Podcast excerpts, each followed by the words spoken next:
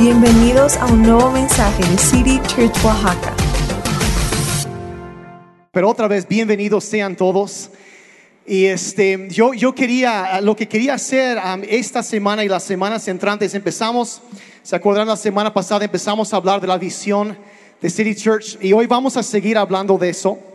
Entonces, um, ¿por qué? Porque estamos hoy que estamos reiniciando actividades en persona. Quiero que, que ustedes como congregantes, como iglesia, sepan exactamente por qué hacemos lo que hacemos. ¿Y qué es lo que queremos ah, lograr como iglesia? ¿Qué es lo que queremos ver? Entonces, la semana pasada estuvimos viendo un pasaje en el libro de Josué, capítulo 1, verso 7, que dice, dale todo lo que tienes, corazón y alma, y asegúrate de cumplir la visión que se te dio, cada detalle. No te desvíes a la izquierda ni a la derecha para que llegues a donde debes llegar.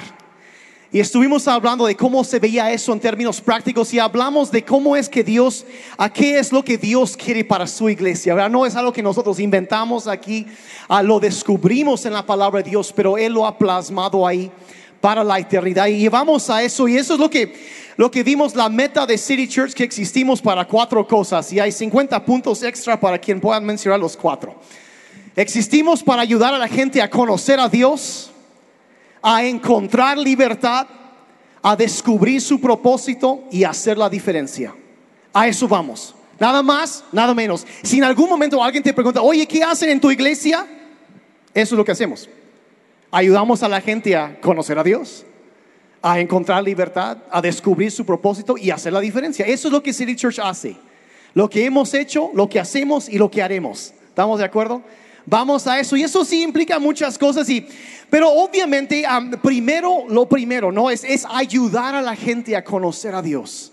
Es lo principal, es lo más, lo más importante. Y, y yo creo como pastor que ayudar a las personas a, a crecer en su relación con Dios es de las más grandes responsabilidades que tenemos como iglesia como pastor, esa es mi más grande responsabilidad como iglesia, es ayudar a que otros lo conozcan y que crezcan en su relación. Y a eso, y a eso vamos. Y las reuniones que tenemos generalmente aquí son diseñadas para eso.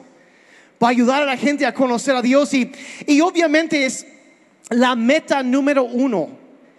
Es alcanzar a aquellos que están alejados de Dios. Que están buscando, que necesitan encontrarse con el Padre Celestial. Y conectarse con su iglesia. Y para eso es lo que hacemos en fin de semana. Entonces, siento que estoy corriendo. Eh, tuve que ajustar mi método de, comunicación en estos tiempos, pero, pero este, vamos a tratar de, de, recortar la reunión un poco, un poco para que no sea tan larga como ha sido antes. Una hora y media, muy, muy larga, ¿verdad? Este, yo conocía lugares donde, bueno, bueno, mejor no digo, ¿verdad? Pero pero había, había mucho tiempo para gozar de la presencia de Dios, vamos a decir eso. Pero, pero lo, vamos a recortar y, pero yo, yo quiero, yo creo que una de las cosas eh, centrales de, de, de la iglesia, entonces quiero lo central, ¿a qué vamos? ¿Por qué tenemos reuniones y qué queremos ver en las reuniones? Vaya, a lo mejor suena un poco repetitivo, pero vamos a cuatro objetivos en las reuniones. Y si tú vienes um, hoy por primera vez, quiero que te sientas en casa, estés bienvenido, bienvenida, y vas a saber hoy qué es lo que sucede en una reunión de City Church. Y qué es el objetivo de todo lo que hacemos aquí. Y yo, yo he instruido al equipo aquí que son cuatro cosas lo que queremos ver siempre, siempre, siempre en las reuniones. Y lo primero que yo quiero ver en las reuniones aquí los domingos es celebración. Es celebrar. Yo creo que hay que celebrar. Yo creo que la iglesia está para disfrutarse, no para aguantarse. ¿Cuántos dijeron amén? Sí, es para disfrutarse. Es para disfrutarse y la verdad, y como lo dije ahorita, Salmo 122, verso 1 va a aparecer en la pantalla, dice, me alegré cuando me dijeron, vayamos a la casa del Señor. Vayamos a la casa del Señor. Y mira, yo voy a decir la verdad, eh, yo he estado en, mira, yo nací en cuna cristiana. Yo he estado en muchas, muchas diferentes iglesias, muchas veces y, Y la verdad yo reconozco que cuando yo era más joven yo no me alegraba, yo me enojaba cuando me decían vayamos a la casa del Señor. Yo decía, qué flojera. Pero, pero bueno, eso ya se me ha quitado y he empezado a entender algo. Y a mí no me gustaba cuando empezaba, me gustaba cuando terminaba la reunión. Pero aquí es diferente, aquí es diferente. Mira, yo quiero que haya siempre un ambiente de celebración en la casa del Señor. Yo creo debe, debe ser eso. ¿Por qué? Porque la Biblia nos instruye que así debe ser. El Salmo 118, verso 24 dice, hagamos fiesta en este día, porque un día como este, el Señor actuó a nuestro favor. Se perdieron de un gran momento para gritar algo ahí. En un día como este, el Señor actuó a nuestro favor. O sea, estando yo perdido, Cristo dio su vida por mí. Y hoy yo puedo celebrar en su presencia. Hagamos fiesta, es lo que nos dice la Biblia. Y eso siempre debe haber, hay que celebrar. Hay nada mejor que la bondad de Dios. A, mí no me gustan las canciones tristes.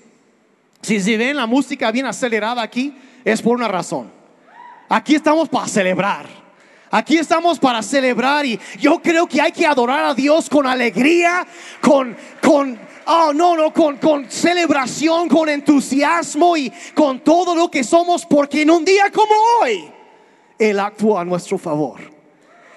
Y esa, así, la verdad, esas alabanzas así como que medias aguaditas, medias como que, ay, mejor ni cantes. Si vas a alabar a Dios, hazlo lo mejor que puedes porque Él lo merece. Y entonces le echamos todas las ganas y celebramos. Y es, eh, yo me acuerdo, por ejemplo, yo cuando soy, yo, yo soy papá y cuando yo voy de viaje, regreso a casa, ¿a poco no es cierto? Llegas y quieres que, te celebren, que, que, los niños corran a abrazarte y pues ya son adolescentes y pues ya no tanto, ¿no? Pero, mm, hola viejo. Pero, pero quieres que te celebren. Por ahí hay, una, hay un refrán que dice, no vayas a donde te toleran, ve a donde te celebran. Y yo creo que Dios es así. Dice que Él se entroniza entre las alabanzas de su pueblo. Y cuando cantamos con alegría, Él viene gustoso y habita entre nosotros. Y, celebramos eso. Es así con Dios. Y, y, la verdad, yo veo hasta en la Biblia, yo veo en el Nuevo Testamento cuando la gente seguía a Jesucristo. Dice en el libro de, de Lucas, verso, capítulo 13, verso 17, dice que toda la multitud se regocijaba por todas las cosas gloriosas hechas por él. La multitud se regocijaba. ¿A cuántos Dios ha hecho algo glorioso en su vida? Y hay que regocijarnos y celebrar lo que Él ha hecho. Yo quiero que ese versículo se cumpla en esta casa. Que, que, haya celebración. Tocó, al mejor tocó tu vida tocó tu matrimonio, tu relación con tus hijos, sanó tu cuerpo. Ah, vamos, te salvó de tus pecados y te dio vida eterna. Hay que celebrar. Hay que celebrar. Celebramos lo que ha hecho, lo que está haciendo y sobre todo celebramos lo que va a hacer. ¿Cuántos lo creen?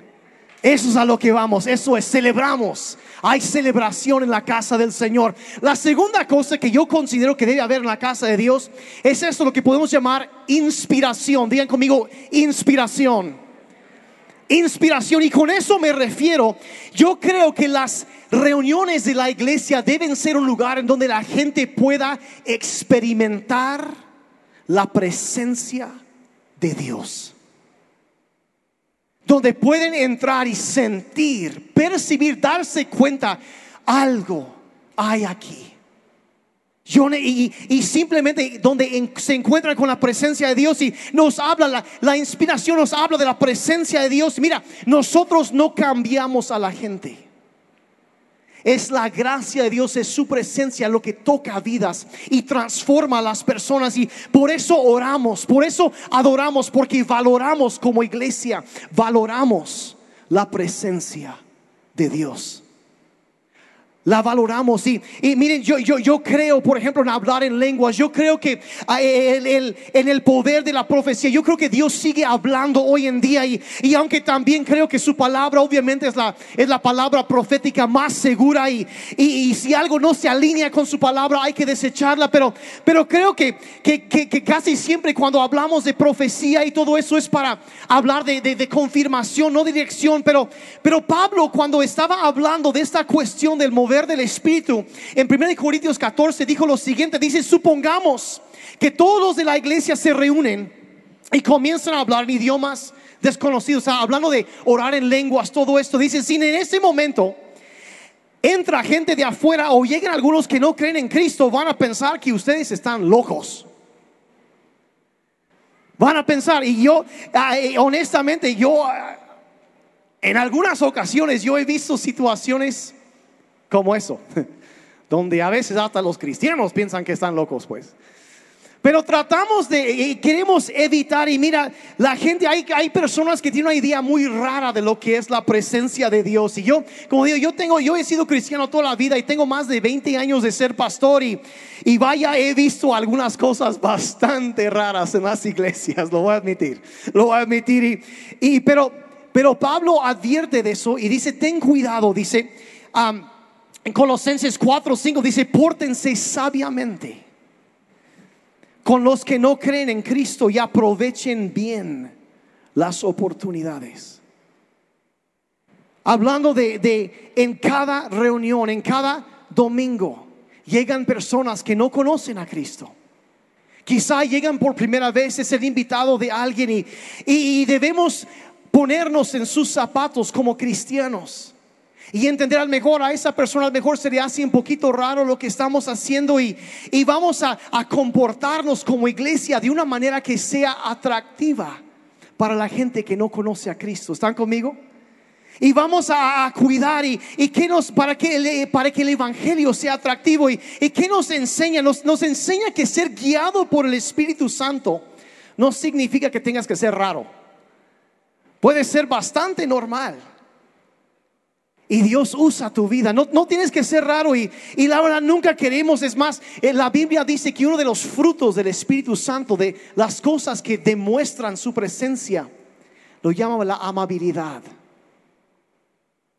Es, un, es una prueba de la presencia de Dios en nuestras vidas, de ser amables con la gente, que disfruten de nuestra presencia también.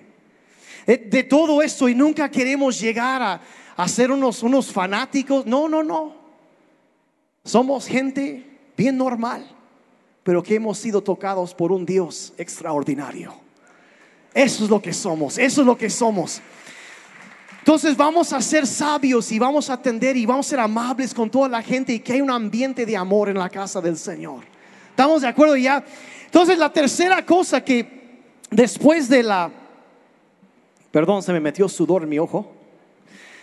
Después de la, celebración, la inspiración, yo creo que también debe haber preparación en la casa.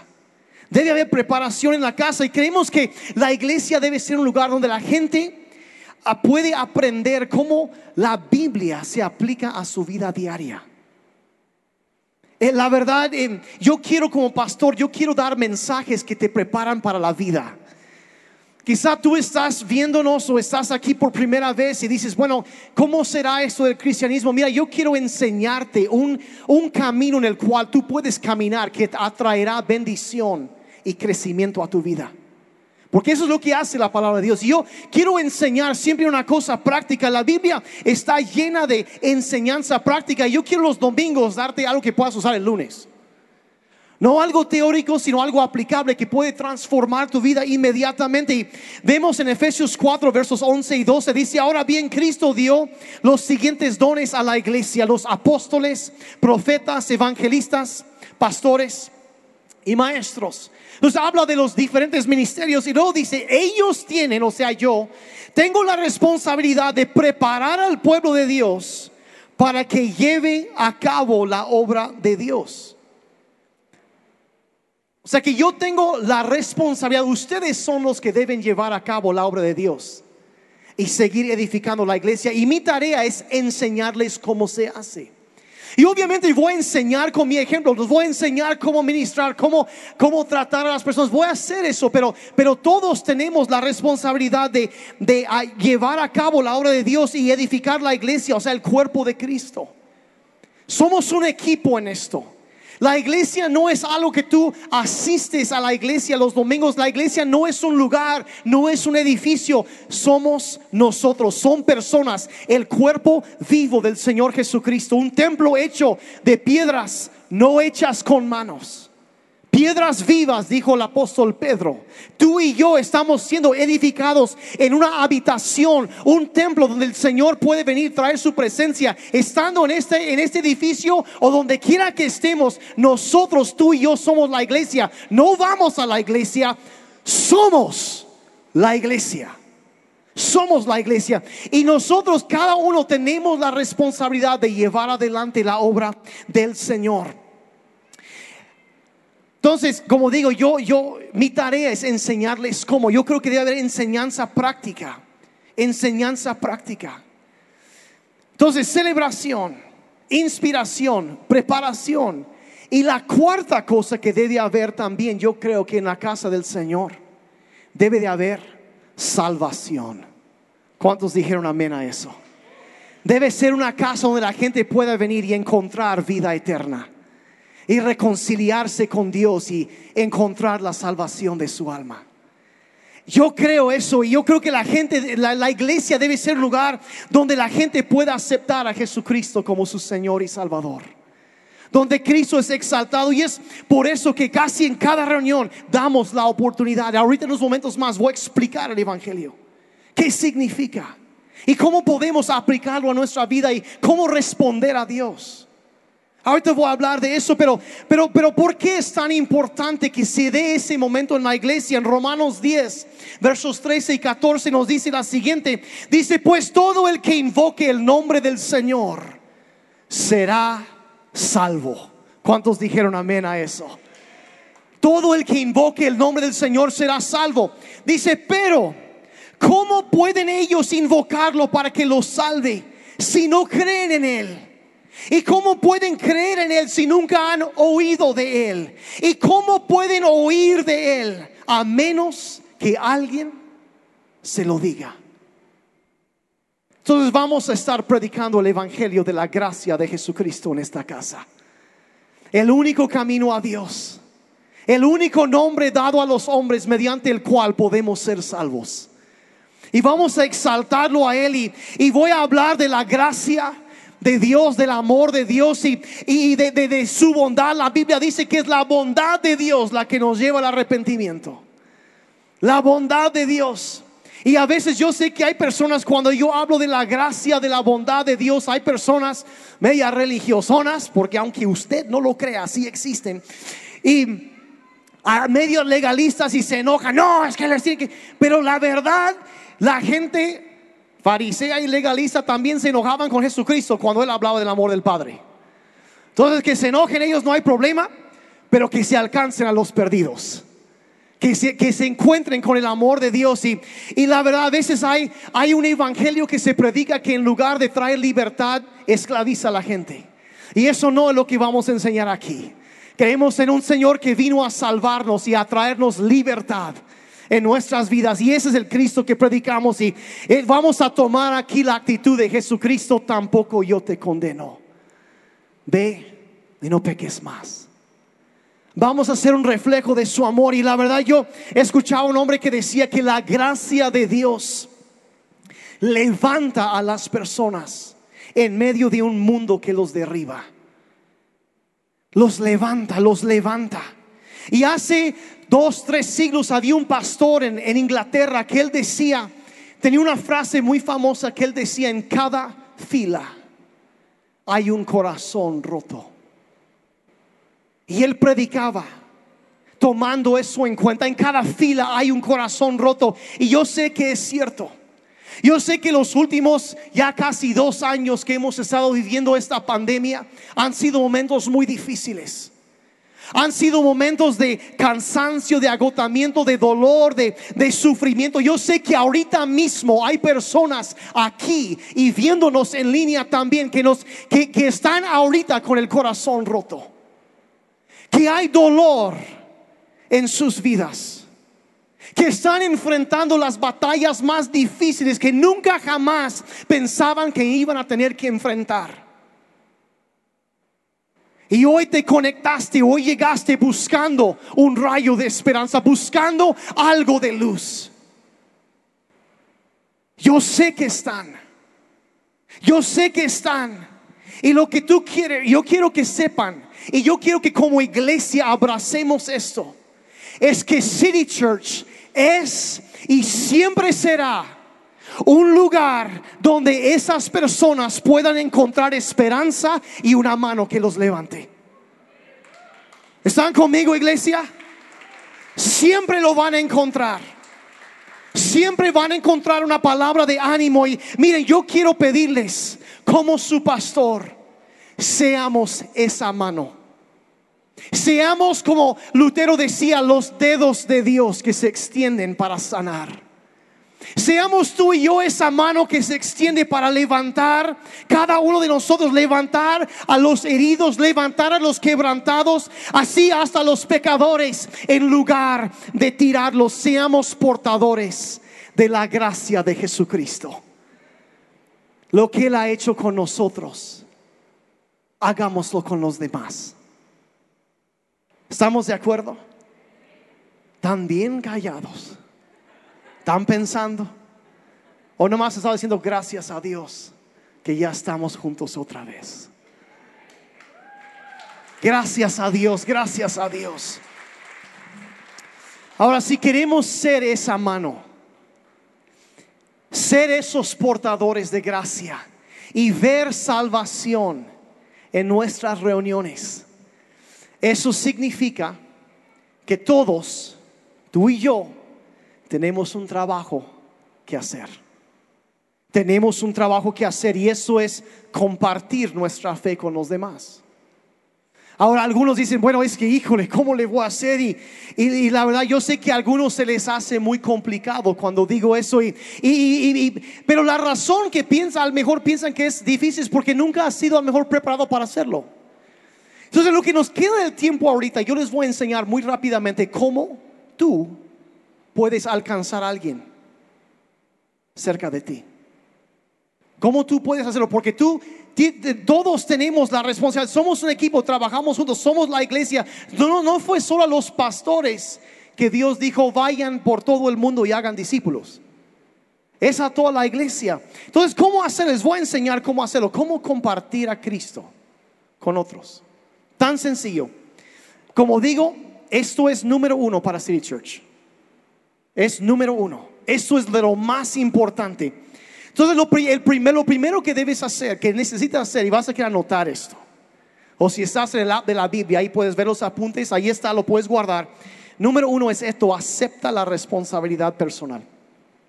Les dije que iba a dar enseñanza práctica y ya llegó. Acepta la responsabilidad personal, nos guste o no, nos toca a nosotros. Díganlo conmigo, nos toca a nosotros. Como que no evitan, ay, ay, ay, Es nuestra responsabilidad. Es posible que tú seas la única, el único cristiano o la única cristiana que alguien conoce.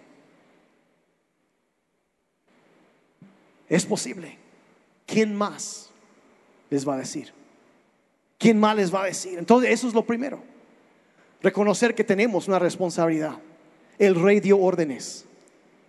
Vayan y hagan discípulos. Es lo primero. La segunda cosa, segundo paso, vamos a decirlo, es forma una relación personal. O sea, hazte amigo de la gente. Hazte amigo de la gente. Voy a, eh, yo, yo, yo me acuerdo de la historia del hijo pródigo. Como el papá cuando lo vio se va corriendo con él, lo abraza, lo acepta y, y, la verdad se conectó con él antes de tratar de cambiarlo. Lo abrazó, le dio la bienvenida y después le dice, después de un rato ya les dice a los sirvientes, llévenlo y bañenlo por favor. hablando de la limpieza que viene. Pero eso es lo, lo- primero, es, es, es conectarnos con ellos. Y mira, te voy a dar, Cristo se conectaba con la gente antes de corregir. Te voy a dar un secreto acerca de los seres humanos. ¿Están listos para esto? Es un secreto así que que no salga ni de aquí ni más allá del internet, solo eso. Solo hasta YouTube, pues de ahí. Y es lo siguiente, que la gente no anda buscando debate, anda buscando amor. Amén. Y pararte en la esquina con tu megáfono y gritarle a la gente que huelen a azufre y que se van a ir al infierno. Mis respetos por los que hacen esas cosas, pero la verdad no funciona tan bien. Porque la gente no anda buscando debate, simplemente se enojan y se alejan más. Entonces, ¿qué hacemos? Nos conectamos con ellos, hacemos amigos. Dejar de atacar, de pelear con las personas. Y mira, lema de vida aquí. Siempre vas a atrapar más moscas con miel que con vinagre. Eso fue también para los matrimonios. Pero bueno, también con tus hijos. Los adolescentes dijeron, ahí está, más moscas con miel que con vinagre, más moscas. Entonces eso es, siempre los vas a atrapar. Entonces, primero, entonces formar una relación personal, conectarte, hacerte amigo con la gente. El tercer paso, cuando ya hiciste eso, es entonces comparte tu historia personal. Comparte tu historia personal. Y, y hay, mira, hay, hay mucha gente que piensa que debe andar diciendo a los demás que andan mal. Eres un pecador y vas a... Y piensan que deben hacer eso, pero la verdad la Biblia dice que debemos ser testigos de Jesucristo. Ahora, ¿qué hace un testigo? ¿Qué hace un testigo? Un testigo cuenta lo que ha presenciado. ¿A poco no? Habla de lo que le pasó, lo que vio, lo que observó. Y hay que contarles a los demás la historia de lo que Cristo hizo en nuestras vidas. Cuando tú veas el compañero de trabajo que ahí está, eh, se la pasa chupando sus chelas todo el fin de semana y peleado con su esposa y diciendo de groserías y es que la no me quiere aceptar en la calle y todo eso y que, que- oye, ¿sabes qué? Yo antes tenía un problema también con el alcohol. Y sabes que mi esposa ya estaba a punto de sacarme de la, a punto de sacarme de la casa, pero ¿sabes qué sucedió? Para esa altura todos los chismosos van a estar escuchando. ¿Sí? Algo sucedió que cambió mi vida. Un día alguien me invitó a City Church. Y cuando entré a ese lugar, los anfitriones me dieron la bienvenida. Iba a decir que me dieron un café, pero eso está suspendido temporalmente. En algún momento veremos cómo tener el café otra vez. Y empezaron a cantar esta gente bien acelerada y gritando y como que empecé a sentir algo. Y yo no sabía que tenía esa gente, pero cuando yo salí yo dije, yo no sé qué tienen esta gente, está bien loca, pero yo quiero lo que ellos tienen. Y el día, el domingo siguiente regresé a City Church y hablaron del Evangelio. La gente me trató bien y aunque yo venía un poco reacio, y ese día compartieron el Evangelio. Yo invité a Cristo a venir a mi vida y desde ese momento Él me sanó. Y sabes que Cristo que me tocó a mí es el mismo ayer y hoy y siempre y Él puede tocar tu vida también. Me tardé 50 segundos diciendo eso. No necesitas una hora para compartir el Evangelio. Cuenta lo que Cristo hizo para ti. Nadie puede discutir con eso. Eso es ser un testigo de Jesucristo. Sea un testigo de Jesucristo, ¿no? Y no se trata de decirles lo que tienen que hacer, sino decirles lo que Cristo ya hizo por nosotros y lo que Él hizo por ti. Y cómo sanó tu familia y cómo hizo. Y eso, eso es ser un testigo de Jesucristo. Y luego cuando están, oye, entonces, ¿cómo le hago? Entonces, número cuatro, para los que están anotando, haz una invitación personal. Haz una invitación personal. Y ahora, yo no estoy refiriendo a que le, digas al, al, que arrodíllate y repite conmigo en voz alta la oración del pecador. No, no, no estoy diciendo eso. Aunque si tú eh, quieres hacerlo, puedes orar por ellos y está bien. Sino simplemente invítalos a la iglesia. Invítalos a la iglesia. Y oye, mira, yo sé que a lo mejor has visto algunos lugares donde hay cristianos bien raros, pero en mi iglesia no somos raros. Y, vamos a, yo, acompáñame. Vamos juntos, nos sentamos juntos, empiezan a tiempo y terminan a tiempo. Y no dura demasiado, no, no, no te va a dar ni tiempo de dormirte en la reunión, vaya. Así de corta es. Le pongo pausa a la prédica por un segundo. ¿Saben por qué hacemos reuniones más cortas aquí? Porque yo descubrí que la gente, cuando piensa en actividades de la iglesia, salen cuando termina y piensan una de dos cosas. Pasa por su mente. Ahora, la mayoría de la gente es bien educada y nunca lo dicen en voz alta, pero sí lo piensan. Y la primera reacción es, por Dios, ¿ya terminó? ¿Ya terminó? Y la segunda reacción es, por Dios, ¿cuándo va a terminar?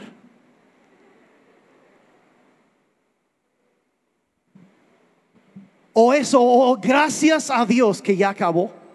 O por Dios, ya acabó tiramos a la segunda, porque si les dejas a la gente con ganas de más, van a regresar. Pero si los hartas, bueno, se cansan. Déjalos con hambre de más. Entonces vamos rápido aquí, pero eh, entonces eso es, mira, no vas a tener que salir de la reunión pensando, bueno, híjole, ya, ya o sea, no, no, lo vas a disfrutar y, mira, no te van a estar presionando por dinero, nada así. Mira, nadie te va a molestar, no te van a hacer el feo. Y luego al final de la reunión, cuando esa persona, tú los traes y llegan y, y cuando estoy compartiendo el evangelio, como lo voy a hacer unos minutos más. Y yo con todas las cabezas inclinadas, los ojos cerrados y si tú traes un invitado, ese día te doy chance de orar con un ojo cerrado. Para que puedas voltear ver a tu amigo o tu amiga cuando empiezan a invitar a Cristo a venir a su vida y las lágrimas empiezan a rodar por sus mejillas para que tú veas eso. Y sientas una parte de la alegría que hay entre los ángeles en el cielo cuando un pecador vuelve a Dios y se desata una fiesta en el cielo. Y tú habrás sido la persona que provocó la fiesta, que invitó a alguien para que conocieran a Jesucristo y te va a encantar, porque ese día habrás captado el corazón del Padre. A eso va City Church. A eso vamos. Y mira, yo te voy a decir algo. Si tú eres parte de esta iglesia, voy a hacer, yo quiero hacer un trato con ustedes. Trabajemos juntos, iglesia. Me gusta decirlo así, tú haz lo que yo no puedo hacer y yo haré lo que tú no puedes hacer. Trabajemos juntos. Mira, yo no puedo conocer a todos tus amigos, ni a toda tu familia. No puedo, no puedo. Y, y quizá tú dices que yo no sé cómo compartirles el Evangelio. Está bien, trabajemos juntos. Tráelos aquí tráelos a la casa del Señor. Y trabajaremos todos los equipos para darles la mejor experiencia, la mejor experiencia posible para que ellos puedan conocer al único que puede cambiar su vida. Todos como equipo. Y quizá dices, no, es que, ay, es que, ay, me da pena. Igual, ¿qué tal si me dicen que no? Las encuestas ahorita dicen que 85% de la gente en la calle dicen que si algún amigo los invitara a la iglesia, irían.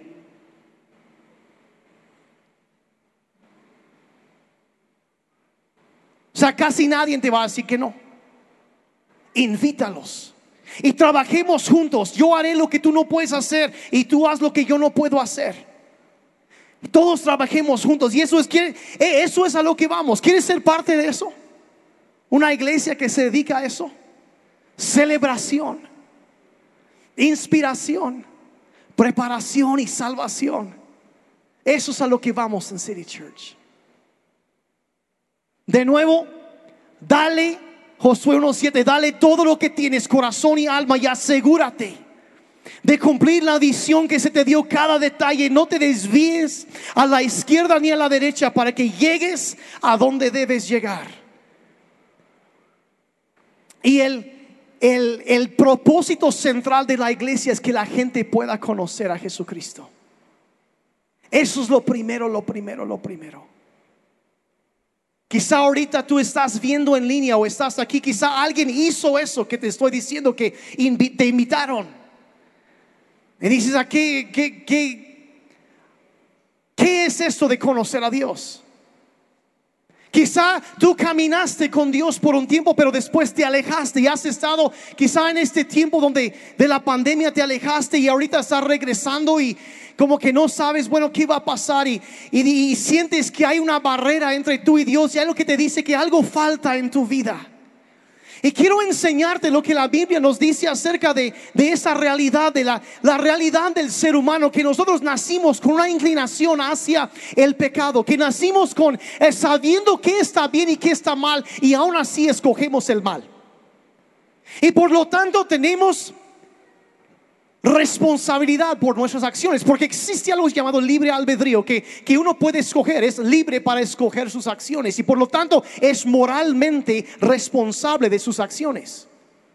Y la Biblia es tan clara, dice que cuando nosotros pecamos, dice, nos alejamos, nos hemos apartado de la gracia, de la gloria de Dios. Y dice que la paga, el resultado de nuestro pecado, de mi pecado, de tu pecado. La Biblia dice, la paga del pecado es la muerte. Lo cual suena un poco fuerte porque a veces hoy en día no vemos el pecado como Dios lo ve, con la seriedad, con la gravedad que tiene. Y sin embargo, ese verso que dice que la paga del pecado es la muerte, dice, pero el regalo de Dios es vida eterna. Y Dios enseña y él, entiende que tú y yo, dice, somos polvo y que, que, no tenemos siquiera la capacidad por nosotros mismos de regresar a Él. Entonces enseña que Él envió su gracia a tocarnos.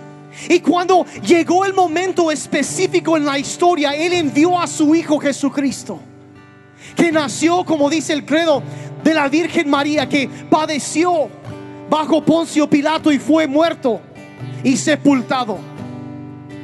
Y resucitó al tercer día, ascendió a la diestra del Padre eterno ahí, dice, se sentó y desde ahí ha de venir a juzgar a los vivos y a los muertos. Llegará un momento donde vamos a responder a Dios por nuestras acciones y Dios sabiendo que éramos completamente incapaces de regresar a Él, de acercarnos a Él, Él envió su Hijo. Tanto te amó que envió a su Hijo a este mundo y vivió una vida perfecta y él entregó, de Dios la, la muerte, la, el castigo, dice la Biblia, de nuestra maldad cayó sobre él. Él tomó nuestra culpa, el pecado nuestro. El castigo que tú y yo merecíamos lo llevó sobre sí mismo. Y Él murió en la cruz para pagar la deuda. Alguien tenía que morir. El justo muriendo por los injustos, el, el perfecto muriendo por los pecadores. Y la Biblia dice tan claramente que cuando reconocemos esa realidad, que Él murió por nuestros pecados, que resucitó, cuando creemos en nuestro corazón que Él resucitó de los muertos y confesamos con nuestra boca que Él es el Señor, la Biblia dice que seremos salvos. que esa brecha, esa barrera que quizá tú sientes que hay entre tú y Dios, en este momento se puede tirar abajo y hoy puede ser un día de salvación para ti. Y yo no sé cómo estás el día de hoy, pero quiero invitarte a que cierres tus ojos un momentito. Antes de seguir adelante para terminar la reunión, yo quiero invitarte, quiero darte la oportunidad de que el día de hoy, al terminar esta transmisión o al salir de, de este lugar, tú puedes saber que Dios ha perdonado tus pecados y te ha abrazado y adoptado como un hijo, una hija suya. Y que la eternidad tuya está segura en sus manos. Y que el proceso de transformación hoy puede empezar en tu vida. De eso se trata la salvación. Y si eso es lo que tú anhelas hacer ahí en tu lugar, entre tú y Dios, yo quiero dirigirte en una oración ahorita. Quizá tú dices, yo no sé ni cómo decírselo a Dios. Lo que siento. Te voy a dirigir en una oración. Y mira, nadie está mirando alrededor ahorita. Nadie está viendo. Esto es entre tú y Dios. Quizá es primera vez o quizá es regresando. Pero si eso es lo que tú deseas, yo te animo ahí en tu lugar. Dile así, simplemente dile, Padre Celestial, toma mi vida.